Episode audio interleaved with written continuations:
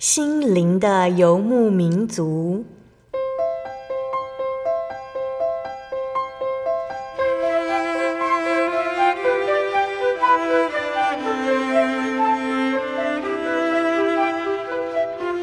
在这个谁都不管谁的后现代社会里，每个人的心灵都是游牧民族。成长的过程就是寻找的过程。每一颗漂泊的心灵，其实都在寻找生命的绿洲。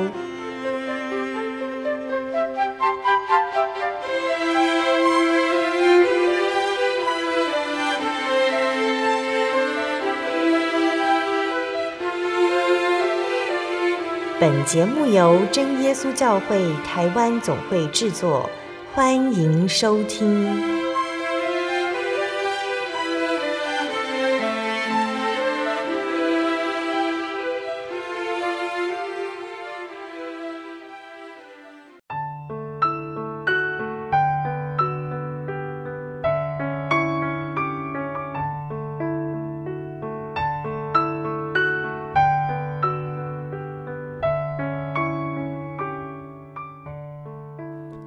哈喽，所在空中的听众朋友们，大家平安，欢迎收听心灵的游牧民族，我是贝贝，很高兴今天能够在空中和大家见面。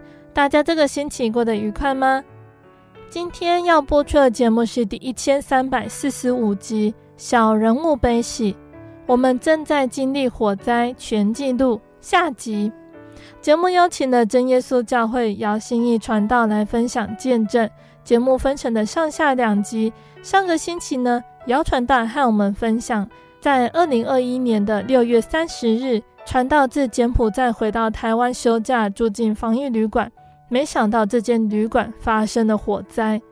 火灾当下呢，传道因为他待的房间没有受到浓烟的影响，所以他心里没有害怕恐惧，他也听从消防员的话，一直待在房间里面。一直到获救出了房间，才知道火势相当的严重。传道的同工，也就是另外一位自泰国回到台湾的陈建光传道，在火场中罹难。那陈传道娘受到浓烟呛伤。这起火灾造成了包含一名消防员在内共四死二十伤的灾害。那当姚传道入住其他间防疫旅馆继续隔离，进行 PCR 采样的时候，他的报告却呈现阳性反应，于是传道又被载往医院住进负压隔离病房。传道在火灾事件中平安无事，获救之后却又得知自己确诊。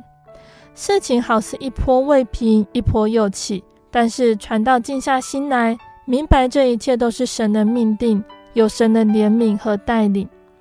并且借此呢，和我们分享圣经上是如何看待人的生与死，基督徒对于生死又该抱持什么样的想法呢？我们先来聆听一首诗歌，诗歌过后，我们就请传道继续来和大家分享哦。我们要聆听的诗歌是赞美诗的四百三十二首，因他大能手扶持我。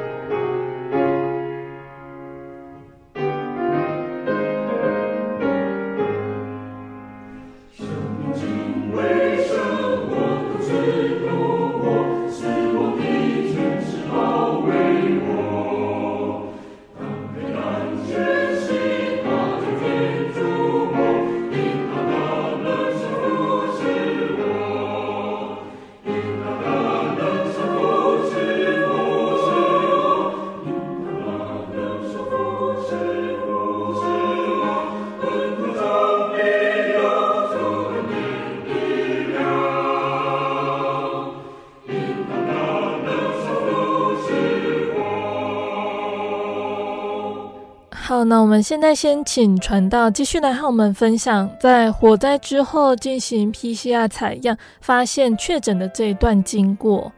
这一次的火场的经验哦，比较特别了，就是第一次住防疫旅馆，他就遇到火灾，嗯、所以这是人生当中的第一次真正在火场现场。啊，当然那个整个心情都不一样啊。后续因为知道有人受伤了，有人死掉了，嗯哼。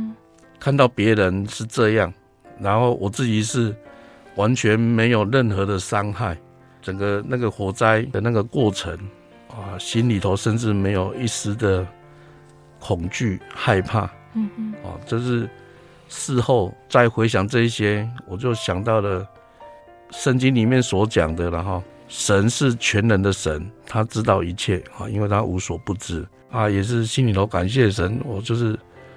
得到平安哈，也也没有损失什么，什么都没有。嗯嗯。啊，后来因为换了地方啊，所以从那个原本的防疫旅馆下来，然后进到新的防疫旅馆。啊，当时候政府的规定就是，哎，那你有跟人群接触，那就要重新去做检测。呃，所以彰化县的卫生局就让我们去做那个。哎，核酸检测。嗯哼。那因为我一开始回到台湾，那时候的规定就是说，哦，我们要在外国拿到核酸检测阴性报告啊，七十二小时之内的核酸检测的阴性报告。嗯。所以我当初是拿那个阴性报告回来才可以入境，要不然也是没办法入境。可是因为这个火灾，我们又被安排去做裁剪，哎，突然就。收到说啊，我是阳性确诊。啊，那时候就是 Delta 最严重的时候啊，这个 Delta 的的那个状况哦，就让人很多人很恐慌，所以那个时候开始，我记得好像台湾从那个那前后就开始很多人都不太有意愿打疫苗的，就开始很多人都要打疫苗，嗯啊啊，那时候我已经打完两剂的疫苗，已经已经。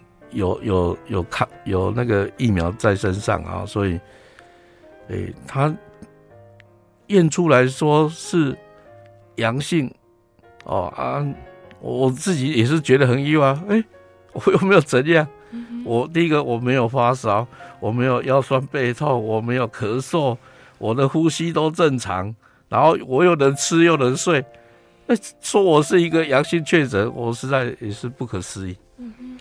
啊！但是后来他们呃那个通过卫生局去检测啊，医院有的那个检测里头，它有一个 CT 值啊，CT 值越高，代表说它的传染力越弱。哦，那如果超过二十几啊，好像是二十五还是二十六，它就没有不具传染力。嗯嗯。啊，我当时哦，我记得我的 CT 值应该是三十七啊，因因为我记得好像两次不太一样啊。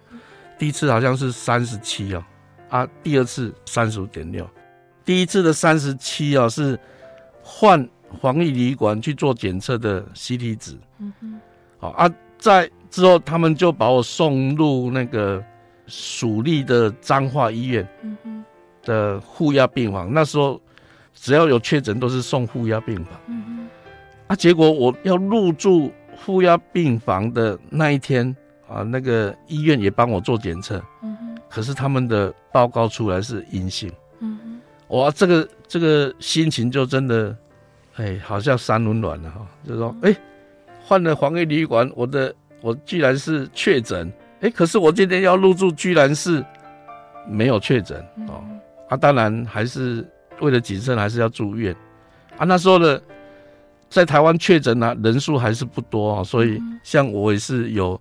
我们卫福部这边的那个啊指挥中心给我的一个编号啊，所以我我算是有领编号的一个一个确诊者。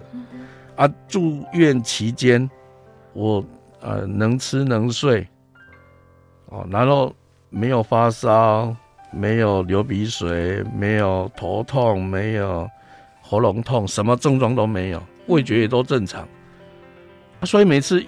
那个护理人员在问我的时候，我就说没有啊，没有，没事啊。哦，然后那个彰化县卫生局，他也是每天都要打电话过来关心。我说，哎，今天怎么样？我说今天很好啊。能吃能睡，什么都 OK 啊，啊，所以他们也是觉得有点觉得好像不可思议这样子，哎，为什么明明是阳性，但是没有任何症状？嗯哼，所以我在医院的时候，事实上医生并没有做任何的治疗，啊，他们给我一个血压计，给我一个血氧机，嗯啊，就是要测量，啊，所以每一天一定要量三次，每一次。我的那个血氧量都足够，都至少都有九十七啊，九十几以上，九六九七啊，但是都在标准值之内，所以代表我的血氧量够。那第二个就是我的血压都是正常，好，那血压、血氧都正常，这些指标都合乎啊，所以在第十天这个这个住院期间，任何治疗都没有啊，到第十天的时候。啊，又做了一次那个核酸检测，哎，可是这一次去做核酸检测，就是第二次显示阳性啊，这次是三十五点六啊，是这样的 CT 值。啊，所以医师也是觉得说，哎，那你这个是没有传染力啊，所以你可以出院了。嗯哼。啊，我我这个时候我心里面就有一个疑问啊，我说，哎，那既然我后面。检测是阳性，那为什么我可以出院？嗯哼，不是应该还是要继续在医院里面住那个病房吗？因为这样子我出去也是会传染给人啊。啊，医师就根根据我的那个 CT 值告诉我说啊，这个不会有传染力啦，没有关系啦，你就回家做隔离啦，啊，然后在家里面做那个居家检测这样子啦，啊，后续那个。彰化县的那个卫生局后续会有有人在在追踪在联系啦，嗯嗯，然后我就后来那个卫生局的人联系我，我心里面其实有点点怨言啊，因为那个时候就是对这个疫情不是很了解啊，也没有呃没有太多的经验可以参考，所以心里面的这种恐这种担心啊，我我们最后就只能够透过这个信仰。啊，呃，就祷告求神帮助，说这个风险不要临到我的家人。嗯嗯。啊，当然这个也是只能够跟太太、跟家里面的人讲这样的一个鼓励的话，就是透过圣经的道理啊来明白说啊，既然政府的政治是这样，我们还是要顺服。嗯嗯。那重点就是说，我们把我们的难处。啊，把我们担忧的地方就交托给神。我想，因着我们在信仰上的领受，我们都知道神他是会垂听我们祷告的神。嗯哼。啊，所以以我自己是一个传道人，对这种圣经的道理其实都很清楚啊。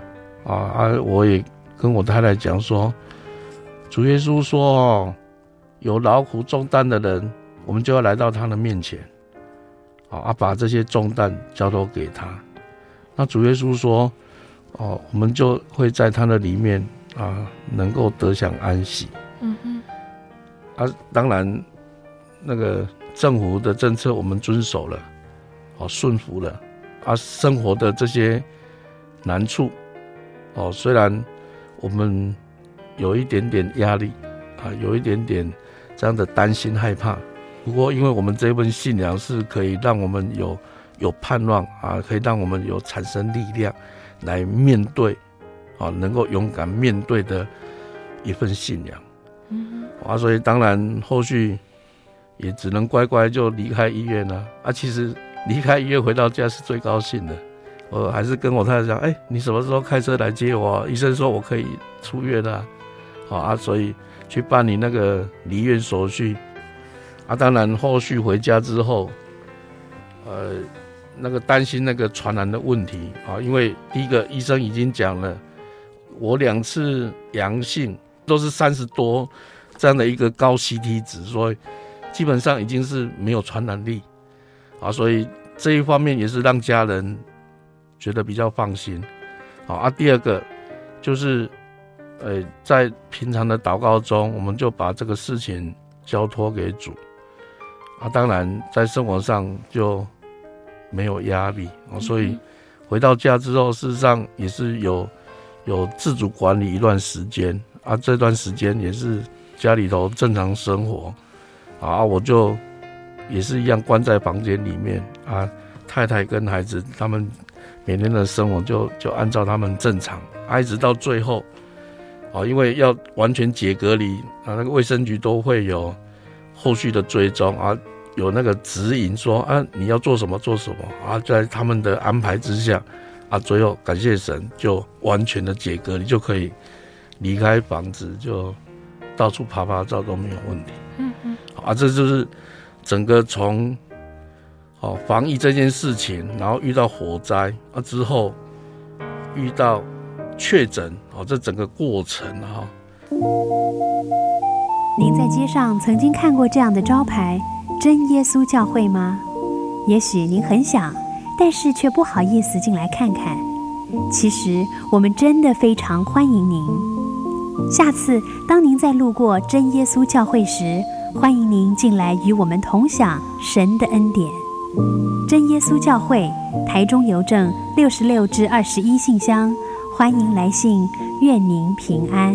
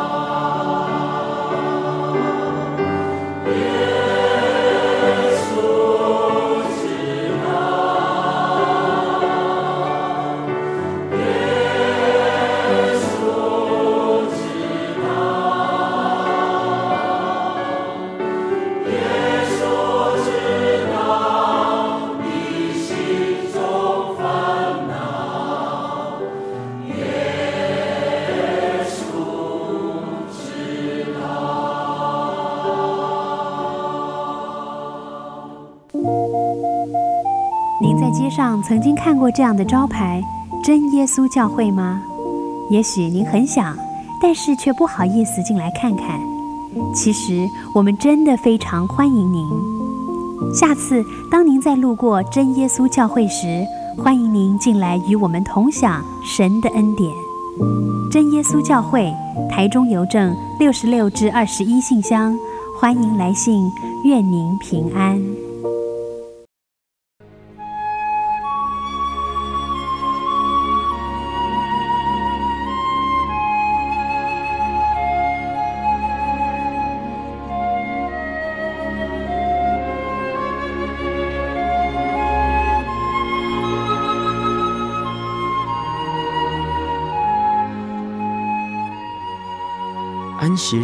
是真神为人设立的，让人能纪念神的救恩，并得着身心灵的休息。在每个星期的最后一天，星期六，我们应当放下一周的劳碌，来到教会聆听福音，在诗歌、祈祷和彼此祝福的聚会里，安顿我们一周的疲惫。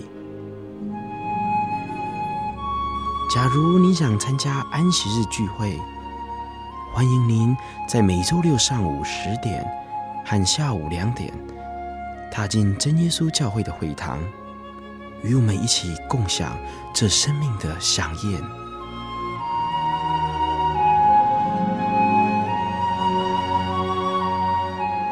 真耶稣教会邀请您一同来参加安息日聚会。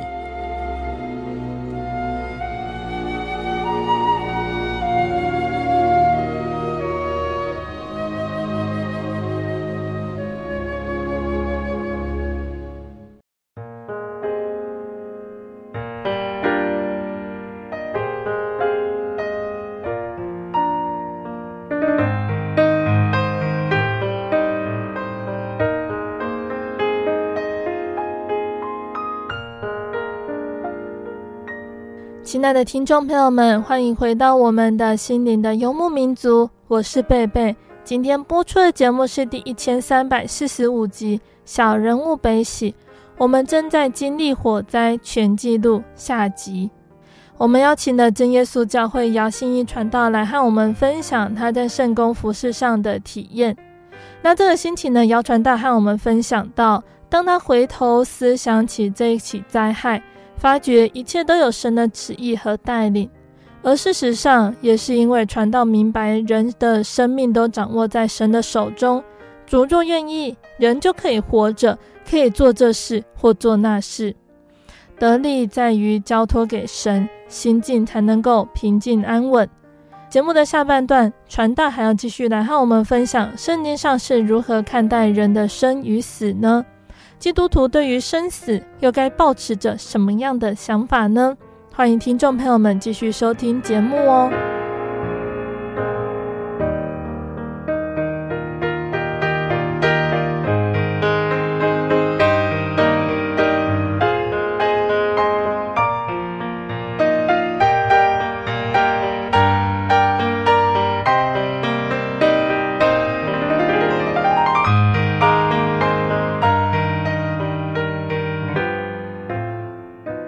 上半段节目呢，传道说到火灾之后，却发现确诊了。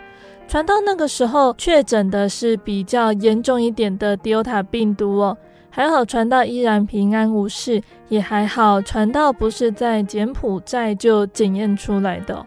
那个有关于确诊这件事情哦，是在我入境台湾之后，啊，在遇到火灾转换防疫旅馆。才发生的事情，嗯啊，并且已经在医院里头住那个负压隔离病房，啊，当时就有很多弟兄姐妹都来安慰我，啊，其中包含有柬埔寨的信徒，啊，他们也透过网络知道这个讯息，啊，所以柬埔寨的台湾的信徒透过通讯软体，啊，他就安慰我，他说：“传道，你要感谢神。”如果是你还在柬埔寨发生这个事情哦，就是检查是确诊，那你要花很多钱。为什么花很多钱呢？因为在柬埔寨当时候的政策，只要你是确诊者，他马上让你进到医院去隔离接受治疗，而且所有的费用全部要自理，全部要自理。那以我一个外国人的身份在柬埔寨，如果政府他就强制帮我送到医院去隔离，哦，那以当时候来看啊，那个他没有说你治疗几天就一定会好，有可能一个星期他就裁剪就阴性了，也有可能一个月，也有可能两个月，所以那个是一个漫长，因为毕竟哦，在外国跟台湾的一些医疗的品质，还有他们相关的规定。都是完全不一样的东西，哦，如果以看病这个事情来说，好像之前有一个新加坡的姐妹到柬埔寨当志工，然后她因为是登革热，好啊，我之前去柬埔寨的时候也是登革热，结果回到台湾才发作，啊，我在台湾接受治疗，啊，就是健保的挂号费就结束了，可是如果在那边是不一样的。我们这个信徒，我就带他去一个台湾人开的诊所，在那边住了三天，住院三天。啊，这三天当中，就是他，因为他身体很不舒服，所以进去第一天啊，做了啊抽血检查，啊，住了第二天，啊，他就情况很不好，啊，整个那个血红素就一直下降啊。啊，那个血红素如果是低于十以下，就是会头晕，然后血氧不够啊，就会很不舒服。那我们那个那个信徒，他的血氧就很低，啊，甚至抽血检查报告出来说，他已经是在那个登革热的一个一个周期里面，它是最危险的那个阶段。嗯嗯。好，所以医生说，呃，他要不断的在那边打点滴，然后接受观察。啊，他也讲啊，那个医师也讲，其实登革热也没有药，他最多就是控制，不要让它继续恶化。嗯嗯。啊，结果我们这个新加坡的信徒，他因为身上带的美金不够，啊，他就有这个考虑，所以他在第三天要求出院。那三天我们换算下来，他呃这个诊所有帮我们打折，哦，还是要花了几百块的美金。嗯嗯。哦，然后他就。说我要回到教会，然后在教会休息啊，就靠祷告就好啊。但是后来他的状况还是不太好啊。后来他就想到说，啊，他在新加坡有投保那个医疗险，所以找到那个保险证之后，马上送他去那个保险公司认证的那个国际医院。嗯嗯。啊，先送去新加坡国际医院，新加坡不收哦，在金边的新加坡医院不收，他是新加坡人。但是医院不收，结果又送到泰国的皇家医院，泰国皇家医院收。后来保险公司从新加坡派医疗专机来接他回新加坡治疗。好，那整个费用换算起来大概五十九万多。后续到新加坡的住院，全部这那个疗程好了。我换算台币啊，大概八十几万，嗯，啊，这就是外国人在外国接受治疗的状况，嗯嗯，所以因为我有这段经验，当我在负压病房的时候，我们柬埔寨的信徒他提醒我这件事，所以说我才哦，对哦，感谢神，还好我是在台湾，嗯，要不然哦，哎，不会才不会出，说不定还筹不出这个笔钱。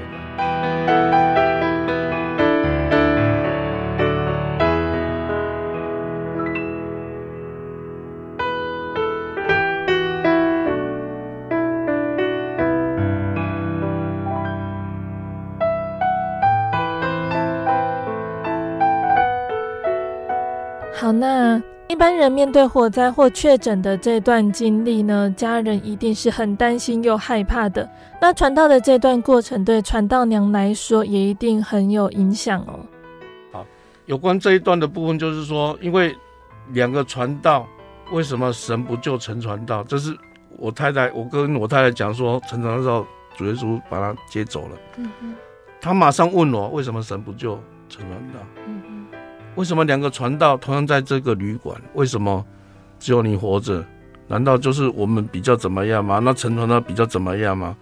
我当然就是跟他讲说，你不能用这样的角度去看这件事情。嗯哼。哦，不是因为他好像有人讲说，哎，你一定就是做了什么不好的事情，所以主耶稣才惩罚你啊，才管教你啊。嗯哼，我说不一定是这样，有苦难的人不一定是被主管教呢。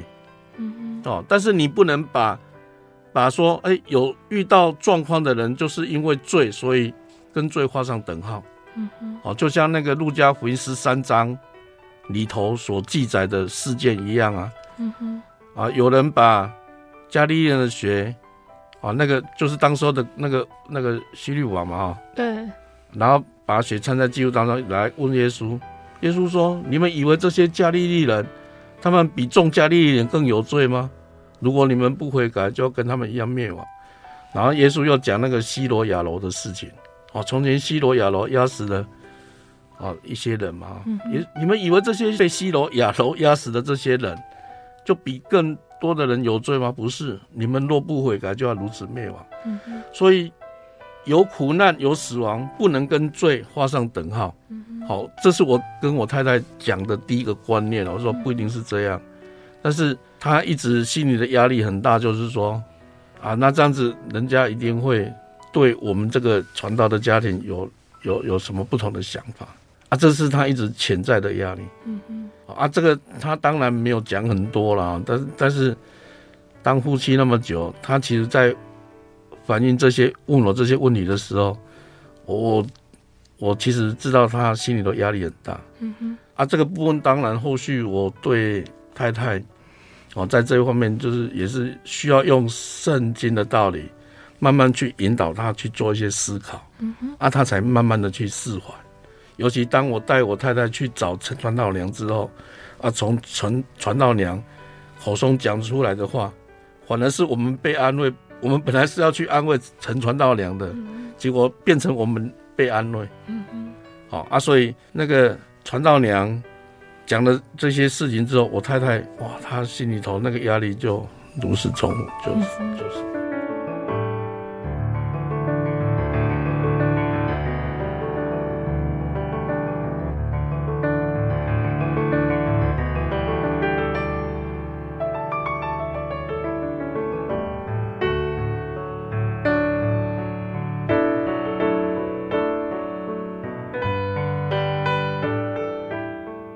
感谢神呢，有了这份信仰呢，我们虽同受苦难，却也同得安慰哦。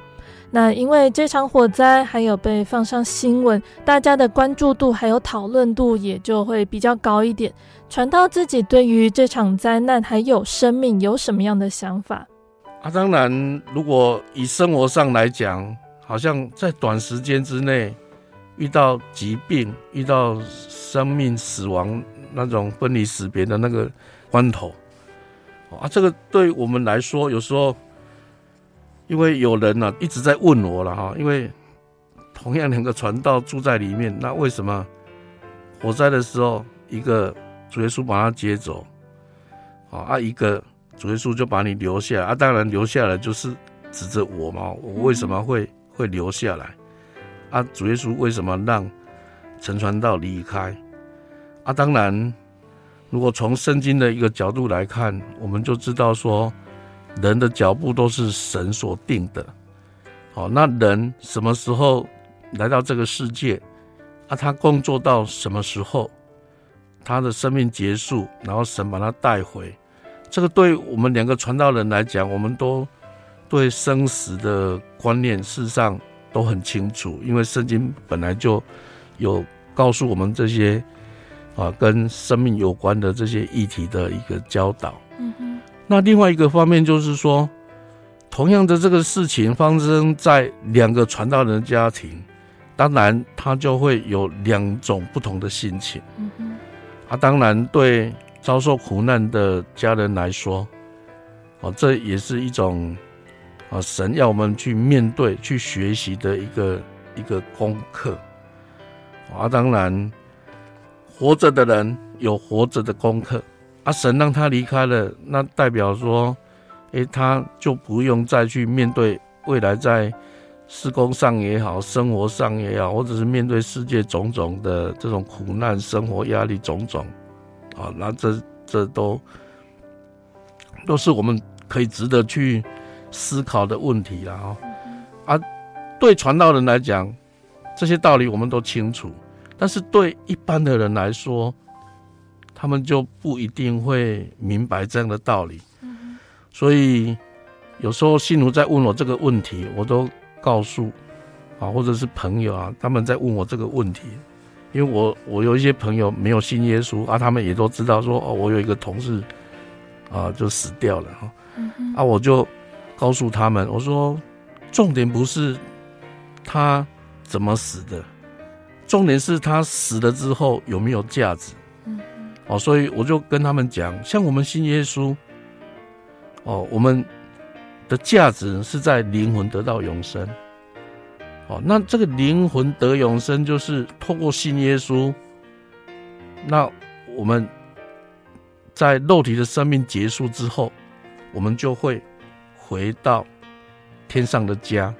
好，回到生命的源头，来到神天上的国度，那个才是我们最重要的啊，那种盼望啊，也是我们生命当中最大的价值。所以圣经里头才告诉我们哦，那个传道书三章那边就有记载哦，天下万物都有定时啊，凡事都有定期，包含人的生命，生有时。死有时，所以以陈传道的家人哦，因为我有去面对啊陈传道的家人哦，他们也是很很坦然的接受这个事实，嗯嗯，哦，所以他们也是很，虽然在理智上啊知道，啊啊，但是在情感上也是有一些不舍，啊啊，对我们来讲也是一样，所以如果我们。那个听众朋友啊，或者是我们族内的弟兄姐妹，其实这种事情哦，它是在在我们呃那个当下哈，就是我们在在生活当中是常常会看到的，或是或或者说会常常连我们自己都也会常常遇到的。嗯嗯。哦，那不管是你看到你熟识的人，有一天他突然不见了。或者是我们自己的家人，有一天他不见了，我我觉得不是他是怎么样离开这个世界的那个问题啊，而是他离开了之后，那你要不要想一想说，哎，那离开了要去哪里？如果是以我们传统信仰来讲，大概有几个观念嘛啊，第一个人死了就是轮回，重新投胎做人啊，这是一种观念。那也有人说，哎，人死了之后会变成鬼魂，哦，所以我们我们华人有一个传统，就是农历的七月就是很多鬼魂啊。那这些鬼魂，我们又很很很害怕的话是鬼，所以不不太敢去得罪他们，哦啊，甚至连在那个称呼上。我们也不敢说直接说鬼啊，我们都说啊，那是我们的好兄弟，是义民，啊，用用不同的那种形容词来谈。但是，如果从圣经的角度来看，这些人他离开了世界，但是他的灵魂真的是变成鬼魂吗？哦，或许我们真的可以去探究一下。那当然，以传统所告诉我们的这些传统的讲法。那这是我们本来就知道的，但是如果今天你你听到一个这样的新的讯息啊，就是圣经里头告诉我们的这种对灵魂的观念，或许这就是一个好像新的知识、新的一个讯息嘛，哈。很多人，如果你是已经信耶稣，你大概会知道说，哦，人有灵魂，那这个灵魂就是一开始神在创造人类的时候。从人的鼻孔吹了一口活气，所以人成了有灵的活人。嗯嗯，啊，是啊，所以人的生命跟一般的动物是不太一样的。那因为始祖犯罪，所以才让人在肉体上受苦，所以才在让人在生命当中，他会有一个一个啊肉体生命的限制。哦，如果按照圣经讲，哎。人一生的年龄是七十，啊，长寿的、啊健康的可以到八十。嗯哼，啊啊，甚至有人活到九十多、一百、一百二，啊，我们台湾人也常常讲啊，说啊，就你讲巴黎啊，一百二，啊啊，一百二十岁，这个在圣经里面也是有有说啊，当人学数血气的时候，呃，他们在世上的日子，神给他们就是一百二十岁啊啊，所以大概自古以来，大概就是。七八十岁、八九十岁啊，一百多岁，我们称他为人类。可是最后，他还是要面临死亡。可是当人类肉体生命死亡之后，那灵魂呢？真的去投胎了吗？或者是真的变成鬼魂了吗？难道没有其他的哦？那那种那种讯息？嗯嗯。好，但是透过圣经告诉我们，人的灵魂既然是从神那里来，那圣经告诉我们这个观念就是。肉体生命结束之后，这个灵魂还是要归回赐灵的神那里去，所以这就是为什么很多人要信耶稣啊，透过因为透过圣经的道理，让我们知道啊，要解决灵魂的问题啊啊，面对灵魂的这种最终的那种永恒的归宿，那事实上就是要透过。耶稣的拯救，啊，那让我们的那个罪得到洁净，啊，那人的灵魂才能够回到赐灵的神那里，啊，那个就是天上的国度，天上的家乡，啊，就是我们一般人常讲的啊，就是啊，上天国啊，啊，那个才是圣经圣经里头真正讲的那个观念是这样。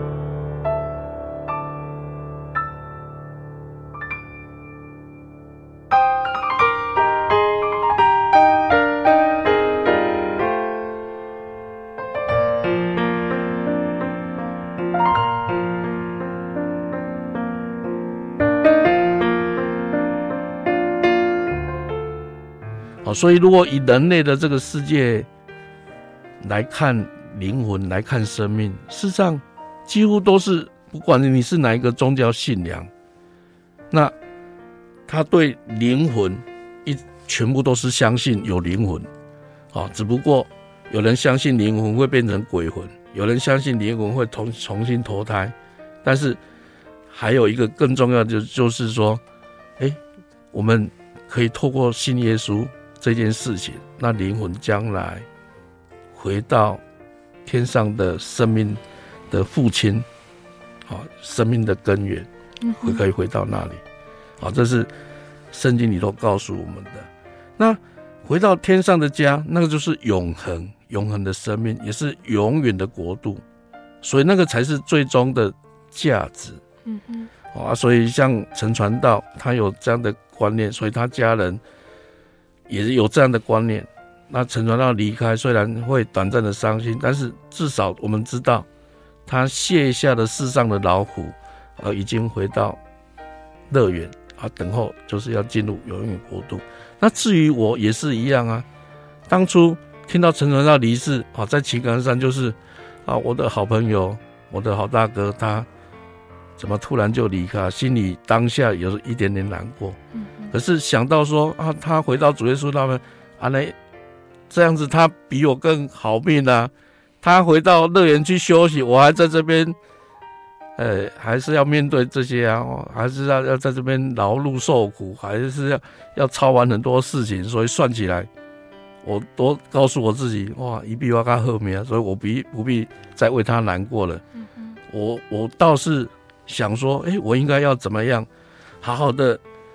把握住神给我在世上的这个时间，哦，既然我的时间还没到，那就是我要继续做工，哦，啊，继续做主耶稣要我去做的这些事情，该是我的责任，啊，我一定要把它完成。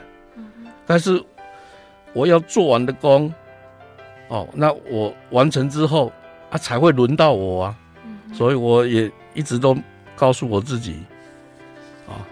主耶稣要我做的那个工作的的那种数量啊，那种内容，赶快做好啊！我工工作完成，我才可以回去了。嗯，所以我都一直存着这样的心啊，来成为我在啊传道人这个工作上的一个诶、欸、那个态度啊。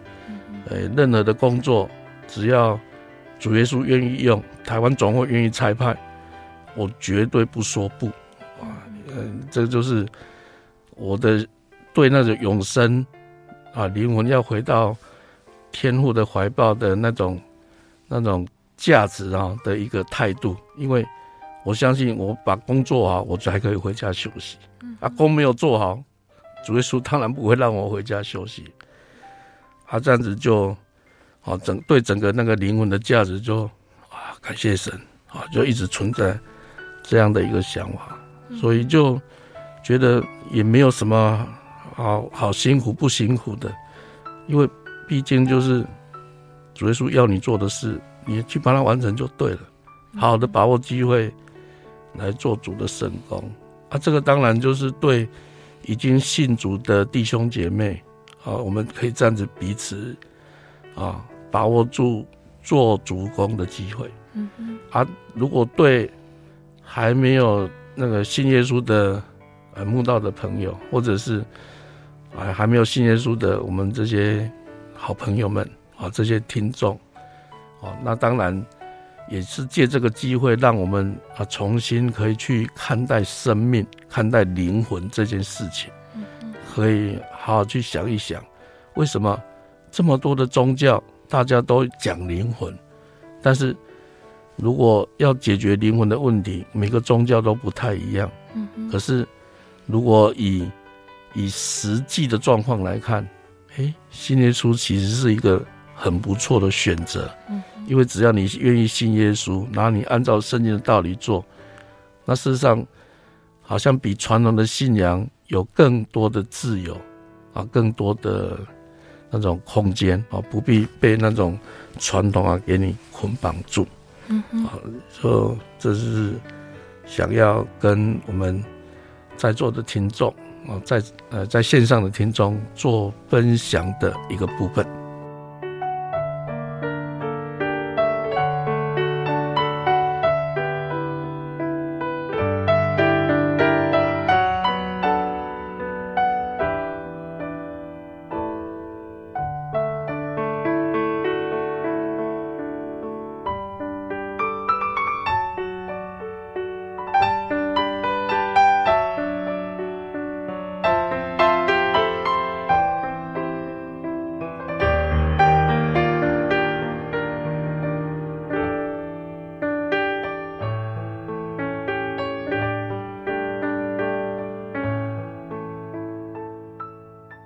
听众朋友们，我们聆听完了姚传道这两个星期的分享，期盼这两个星期的分享都能够对听众朋友们有帮助，大家也都能感受到耶稣恩典的美好。